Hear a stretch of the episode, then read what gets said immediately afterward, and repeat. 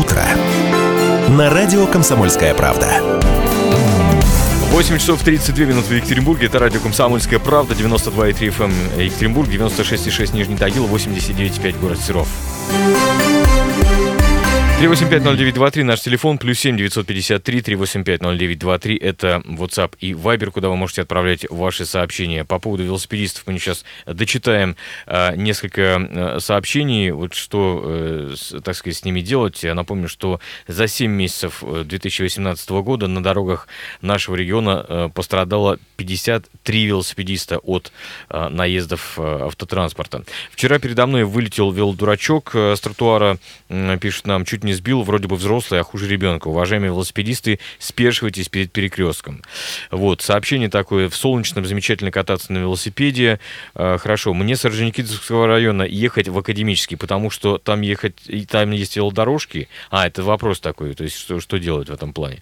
Да, вопросы остаются, вопросов остается много. Друзья, э, тем не менее, э, по поводу дорожного движения обещал два слова сказать. Итак, на проспекте Ленина три отметки от ДТП Вайнера, Хохрякова и Исака Иванцетти, пожалуйста, учитывайте, если собираетесь там ехать. Э, Халтурина приличного размера пробка до Готвальда, э, пробка на Объездной и на Светлореченской, а также выезд из Академического постепенно начинает замедляться. ДТП на базовом у Леруа Мерлена, и там огромная пробка от Ботаники, и с обратной стороны также. Э, у Калины есть небольшие затруднения, но, в принципе, ехать можно. С удовольствием представляю нашего утреннего гостя. С нами, как обычно, по вторникам Владимир Петрович Микитюк, кандидат исторических наук, наук, Институт истории и археологии Уральского отделения Российской Доброе утро. Да, доброе утро. А, наш сегодняшний адрес Красноармейская, 89. Это а, Красноармейская, декабристов, ну, на отрезке декабристов до Тверитина, если говорить точно. Усадьба купца Потапова. Ну, он и купец, и мещанин. Вот по-разному у него судьба складывалась. Последние годы жизни он уже из купеческого сословия ушел, был просто мещанином. Но биография у человека достаточно богатая, известная. И, в общем, то, что с ним э, за, за время жизни произошло, можно сказать, достойное пера Федора Михайловича Достоевского. Потому что если там присмотреться к этому дому, то можно будет увидеть тень студента Раскольникова с топором в руках. Прям, ну, об этом, чуть, об, об, да, об этом чуть попозже. Но сам Василий Спиридонович Потапов, он коренной екатеринбуржец. Вообще у нас Потаповых испокон веков, что называется, в городе было много. И вот его как раз к варягам причислять невозможно. Но так уж получилось, что как-то в молодости, совсем даже и в раннем юн, в детстве он потерял родителей, воспитывался у родственников. Ну и обычно у нас молва описывает, что уж если ты там оказался в пасынках и так далее, или просто в приемышах, то ну, как бы не очень такие хорошие, комфортные жизненные условия судьба не сложится, да? Или да, здесь ничего не известно. Хорошими они людьми были, плохими людьми были. Но известно только одно, что Василий Спиридонович, он потом в бизнес пришел, то есть какие-то деньги у него водились, но вот характер у человека был достаточно сложным, угу. неоднозначным и, ну, мягко говоря, так близко к мизантропу. Вот. Но она, когда, сказать, молодые годы прошли, он занялся действительно предпринимательством.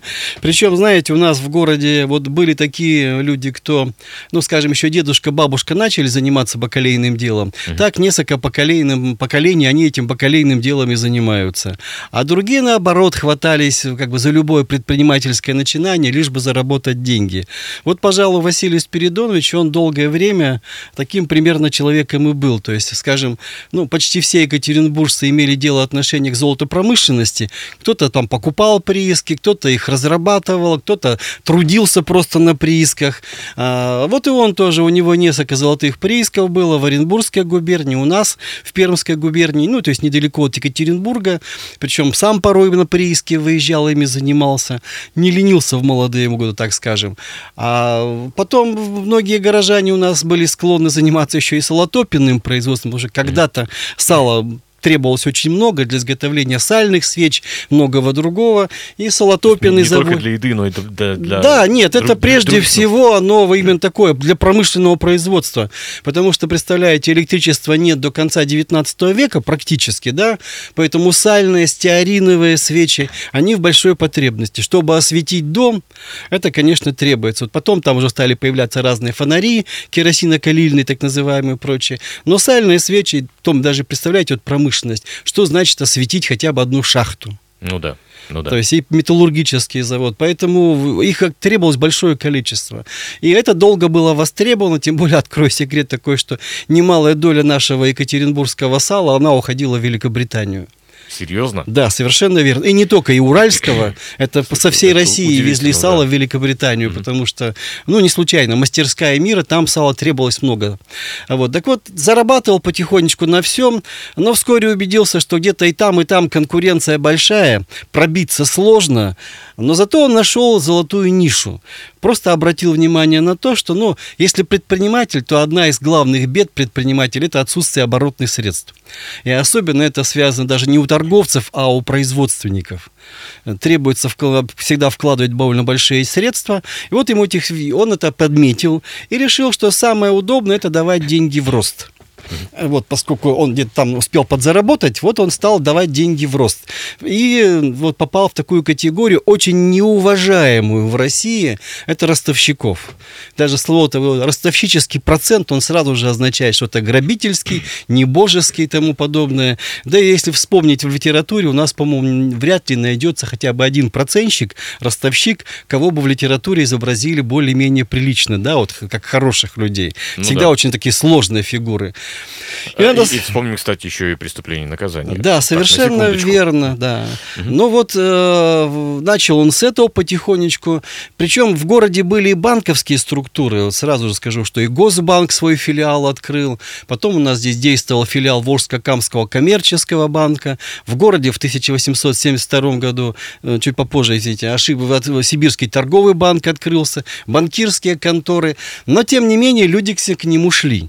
Шли по одной простой причине, потому что все эти банковские структуры, они очень четко отслеживали финансовое положение своего клиента. Mm. Если вдруг там, скажем, какая-то червоточинка и был риск деньги не вернуть, то банк в, в кредите отказывал. Mm, понятно. Вот. А он как раз не отказывал. За сто лет ничего не поменялось. Нет. За 150. Это практика, да. А он как раз не отказывал. Ну, естественно, брал, как правило, деньги под залог а предприниматели закладывали дома, закладывали вот те же производственники какое-то ценное оборудование, какие-то, скажем, часть, ну, если э, есть металлы ценные, то металл закладывали. И надо сказать, что вот если когда смотришь газеты, довольно большое количество лиц разорилось, ну, не смогли вовремя выплатить, дома перешли к этому самому Василию Спиридоновичу, и он их потом реализовал, я думаю, не без выгоды для себя, вот, потому что брал-то он их относительно по дешевке, получалось, а э, продавал уже подороже. Такая микрофинансовая организация, короче. Совершенно верно. И, в общем-то, человек дома, достаточно, да. кстати, находился в процветающем положении. Э, вот, наверное, тогда он здесь и построил свой дом. Это 1875 год. Эта дата точно известна. Э, под проектом подписался городовой, ну, тогда не говорили городской, городовой архитектор Реутов. Не факт, что именно он, как бы автор проекта, но по подпись стоит его.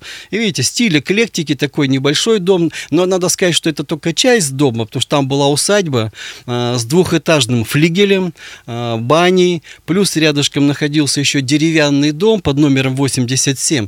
Так что это при том, что семья у нее была небольшая, у нее была жена, была дочь, э, вот, но такой достаточно тихий дом, старообрядческий дом, сам Василий Спиридонович и истовый старообрядец, вот, и семейство у него было именно таким вот, собственно говоря. Что не мешало ему заниматься Не мешало. Да. Причем, ну, видите, у нас вообще сложилось впечатление, что старообрядцы, они придерживаются многих э, правил и вдобавок ко всеми очень э, тщательно помогают друг другу, но это не всегда правда, потому что главная жертва вот э, Василия Спиридоновича в Екатеринбурге был у нас такой тоже купец-старообрядец Михаил Григорьевич Еринский. Это один тоже такой, э, фамилия Еринских, они тоже городские сторожилы, тянутся едва ли не с самого начала 18 века, то есть момента основания Екатеринбурга. А, вот. Но вот он, э, Михаил Григорьевич, тоже очень необычный человек. Я не случайно сказал, главная жертва, а, потому что этот человек тоже предприниматель, тоже такой же неусидчивый, как Василий Спиридонович, но он производственник. То есть вот его почему-то тянуло в эту сферу. Ну и знаете, про одного купца и тоже старобрядца говорили так, у него есть 3-4 кирпича, он начинает строить завод. Вот, э, этот примерно так также. Он, причем не в Екатеринбурге, а село Бобровское. Он там сначала прикупил мельницу, потом ему достался в нас, э, он от наследников в аренду взял колоколитейный завод, потом его выкупил, потом там же построил крупную кузницу. А в конце концов, вот там у него даже вырос небольшой железоделательный заводик, э, тем не менее он его открыл. Но на все это требуется средства, потому что вот все время нужно вкладываться, и сырье покупать, и рабочих содержать, и технику обновлять. Вот он и пошел собственно говоря, банки ему отказали, понимая, что вряд ли он кредиты вернет, он пошел, собственно говоря, к Потапову. А Потапов, вы знаете, вот как есть такое выражение хорошее в литературе со словом «нрав», а в него еще добавляет букву «д» – «ндрав». То есть, вот, мягко говоря, ты сегодня пришел, вот у вас сделка. Но сегодня он может с тебя попросить 18%, а, причем это уже большой процент, это ростовщический процент, потому что тогда банки работали 4, 5, 6 процентов. Вот, то есть это ну, значительно понятно, выше, разы, да, разы, ситуация. Да. А когда, что называется, птичка увязла, то он мог запросить аж 200%. 200? Совершенно верно, 200%. Вот очень похоже на эти самые микрофинансовые Совершенно верно, да. очень похоже, да. И вот тот же Еринский, как он расплачивался, потому что, ну вот представляете, он открыл колоколитейный завод, там требуется медь и олово, но он не столько, столько рил колокола, сколько отдавал медь и олово в залог этому Потапову и расплачивался ими. Была у Еринского лавка в Ирбите, пришлось опять же ее заложить, а потом она перешла перешла и к Потапову. То есть, вот, мягко говоря, ну, вот роль паука, да, который к жертве ну, да, да, что да. такое, присосался, угу. и тянулось это довольно долго. То есть, вот с 70-х годов по конец 19 века. То есть не один десяток лет. И к нему многие ходили. Это не единственная его жертва, потому что в конце 19 века Еринский в конце концов не выдержал и даже подал в суд. А, слушайте, а Потапов-то как первоначально деньги заработал? Ну вот то, что, видимо, ему что-то все-таки оставили что родственники, да. да. А потом, видите, когда вот его родители умерли, я не знаю их состояние, но, скорее всего, что-то было. В таком случае, утверждали, сиротский суд у нас был, он утверждал попечителей, и по достижении совершеннолетия они должны были ему сумму передать. Mm-hmm. Это сбывалось не всегда, потому что, знаете, попечители находились и жулики, Разные, да, да, которые да. спускали деньги. Но вот он все-таки был. А потом вот это вот золотишко, солотопенное производство. Видимо, он был достаточно экономным вот человеком в этом отношении. Ну, а потом вот и продажа того, что ему подавали в залог, реализация залогов, он разбогател. Ну, а потом, что называется, вот суд, и суд столкнулся с очень необычной ситуацией. Они допросили массу свидетелей. Причем картина сложилась довольно странная. Но газетчики постарались, потому что сразу же они описали. Вот плотная коренастая фигура с ехидной усмешкой. Вот это, это конечно, Тот Потап. Потап. Это Василий mm-hmm. Спиридонович Потапов. А самое главное, что он, ну, опять же, за что его судить? Вот он всегда, у него позиция очень четкая. Я же не никого не принуждал. То есть вот сами совершенно все приходили ко мне сами. Видели, что подписывали, да? Да, совершенно верно. Владимир Петрович, давайте сделаем паузу Хорошо. небольшую. У нас блок рекламы на радио «Комсомольская правда». Напомню, что с нами сегодня Владимир Микитюк, э, кандидат исторических наук, Институт истории и археологии Уральского отделения Российской академии наук. Оставайтесь с нами.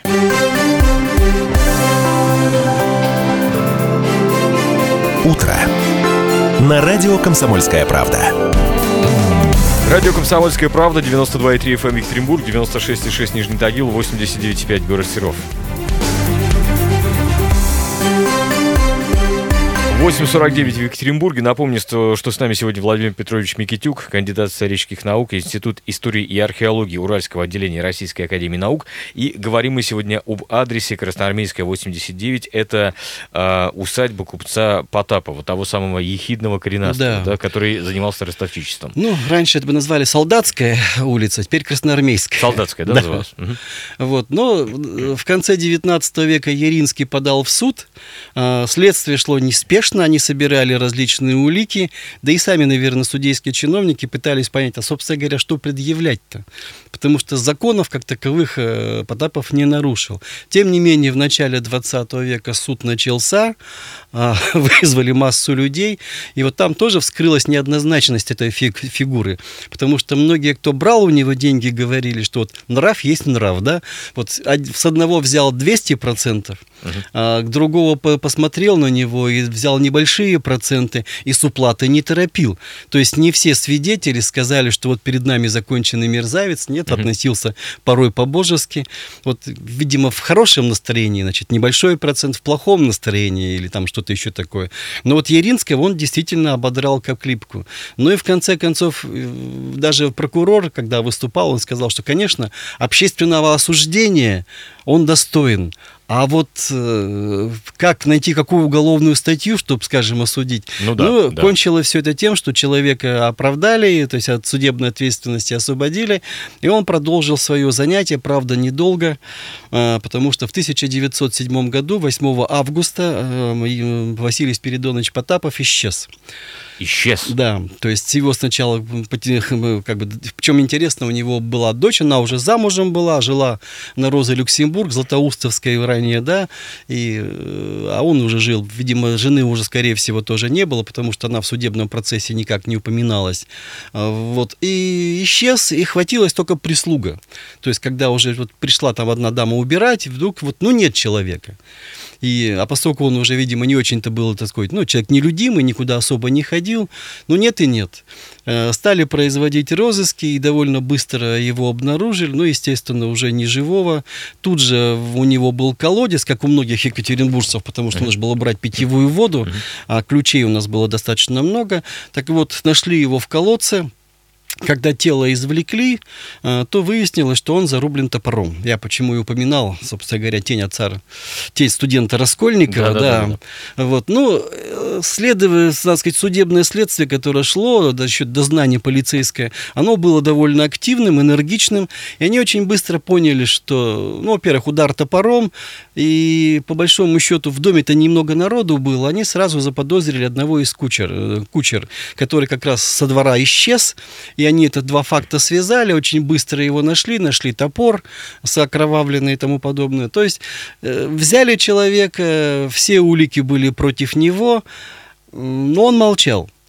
То есть вот абсолютно, э, что называется, кремень. Ну, естественно, его не пытали, ничего, но он никак не объяснял мотивов своего поступка, если следствие не нашло мотивов, потому что он ничего лично, никакой выгоды не получал от этого.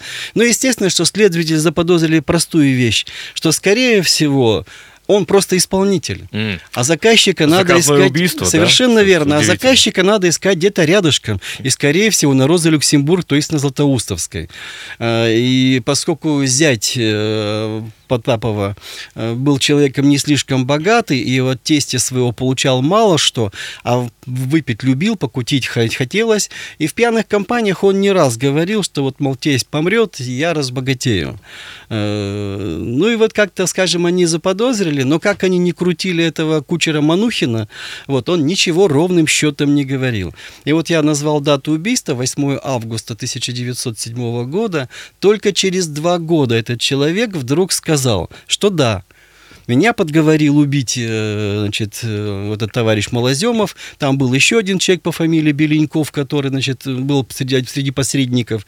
Ну, вот они обещали определенную сумму, плюс в тюрьме обещали поддержку. Ну, что-то вот и они его там забросили. И после этого начался уже процесс, взяли и того, и другого, естественно, и зятя, и прочее, но те держались как настоящие партизаны, то есть ни слова, ничего, никакой вины они своей не признали, хотя там нашлась свидетельница, которая утверждала, что в день убийства вот тот же самый зять Малоземов был в гостях и громко играл на гармошке. То есть вполне возможно, что в этот момент происходило убийство, и чтобы криков не было слышно, но все это, как говорится, к делу не прищешь, это то лишь только косвенные улики. Догадки такие, да? Совершенно верно верно. Но все равно в 1910 уже, то есть представляете, сколько времени прошло, начинается процесс. Вот этот убийца сидит уже три года в тюрьме, а, но э, Екатеринбургский окружной суд признает и всех виновными. И, собственно говоря, зять получает 12 лет каторги. Но адвокаты были достаточно опытные, которые их защищали, и они обнаружили, что председатель суда допустил ряд процессуальных нарушений.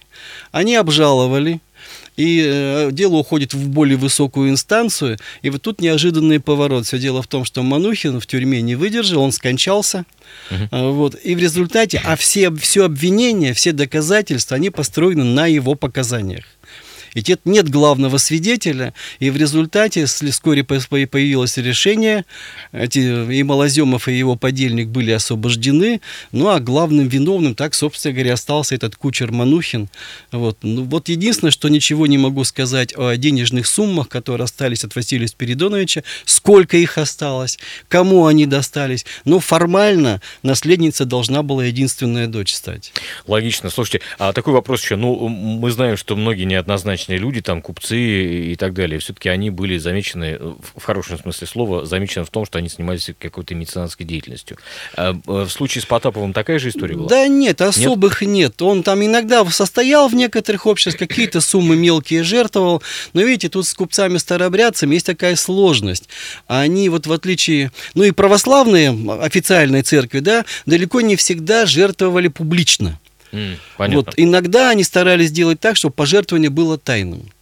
А, вот, и старобрядцы в том числе. То есть вполне возможно, что он жертвовал на старобрядческие церкви, жертвовал нищим из тех же числа старобрядцев. Но это вот как бы тайна своеобразная, да? Ну, понятно. То есть совсем то уж таким, знаете, вот ярко выраженным, как бы выражаясь по старину, жлобом он не был. Угу. Вот это безусловно. Но в то же время, вот еще раз говорю, проценты драть любил, потому что для того же Иринского, ну, судьба его свела не в добрый час. Но Иринский вообще, видите, человек такой, вот типичный типичный неудачник. Вы знаете, кому-то при, вот, ну, да, прилипает да, это да, все. Да. Потому что были времена, когда он там вексель крупный потерял. Потом однажды приехал с поезда на Екатеринбургскую станцию Екатеринбург-1. Это старые наши вот сейчас кассы, да, были же военно-воинские. Шел через лес к мельнице Симановской, вот железнодорог к мосту. Там его в буквальном смысле взяли за город. Там была сосновая роща такая росла. И там вечно прятались мазурики. Поэтому вот в буквальном смысле ограбили, правда, потом часть нашли. Поэтому неудачу него было много, да и умер-то он, знаете, у него очень такая редкая запись э, в метрической книге «Умер от истощения». От то голода, есть, то есть фактически? Вот это не факт. Возможно, знаете, вот есть, когда человек уже сильно перед смертью болеет, mm, он ест плохо, да, и, соответственно, ну вот было написано, что он не столько даже от старости или от болезни, а именно от истощения. Вот это запись метрической книги. А трактовать ее можно как угодно. Дети у него потом еще занимались предпринимательством, так что, видимо, деньги все равно водились, и уж тут как-то... Ну, может быть, это сознательный был отказ от еды. Такое тоже, кстати, случалось. Ну да, в общем-то. А если говорить вообще о ростовщичестве, насколько это распространенная была практика. Вы рассказывали про банки, да, которые существовали. Ну вот, а, наверное, ну, самый... Вообще Ерин э, Потапов Василий Спиридонович не один. А, в Верхотуре был такой по фамилии Белкин тоже, его тоже, кстати, под суд отдавали. Да? И тоже ничего особенного не добились. А, вот. Но, то есть все равно в каждом городе, в каждом населенном пункте кто-то был. Да и сами это предприниматели, видите, у них тоже это было распространено. Вот иногда, когда заводились лишние деньги, да, и нужно было как-то подстраховаться, они порой давали э, суды своим товарищам по бизнесу или просто, скажем так, э, и конкурентам тем же порой иногда давали. А, ну, по, почему, под проценты. А под почему же ростовщиков так не любили? Я имею в виду, что да, наверное, грабительский процент, но, как вы уже сказали, очень все неоднозначно было. У кого-то грабительский, у кого-то нет. Ну, вот не знаю, это ведь, ведь э, сила предубеждения. Угу. Потому что у нас, знаете, вот у предпринимателей даже был свой рейтинг уважения. Да? То есть вот на первом месте стояли купцы-производственники, э, предпри... ну, то есть прежде всего промышленники. Особо ценился, вот у нас на Урале это металлургическое производство, это сразу номер один. Потом только шли торговцы. Там третье место это банкиры и прочее. Самые низшие это вот именно ростовщики. Понятно. Потому что здесь, ну, это считалось, что ты наживаешься, мягко говоря, только за счет других, не, сам ничем толком не занимаешься, тут сказать, ни умом, ни трудом своим деньги не зарабатываешь. И, и зачастую на чужом горе получалось. Да, совершенно да? верно. Потому что люди оказались в жизненной ситуации, пришли за поддержкой за какой-то, получили вот Хотя я могу сказать, что, видите, вот те же, кто торговцы-оптовики, угу. они ведь порой точно так же, когда к ним приходили розничные торговцы и покупали товар, они тоже покупали под заклад своей недвижимости. Ну да, ну да. То есть здесь это было очень близко к ростовщичеству, ну там, может, процент... Обычный бизнес-истории, что называется. Да, совершенно да? верно. И разорившихся, и, поли... и лишившихся своей недвижимости было очень много. Спасибо большое. Напомню, Пожалуйста. что с нами Владимир Микитюк, кандидат исторических наук, Институт истории и археологии Уральского отделения Российской Академии Наук. Меня зовут Павел Филиппов. С вами также сегодня утром Максим Клеменов. Э, пятибальные пробки сейчас в Екатеринбурге и за окном в эти минуты плюс 16 градусов. Оставайтесь с нами. «Комсомольская правда». Главное – вовремя.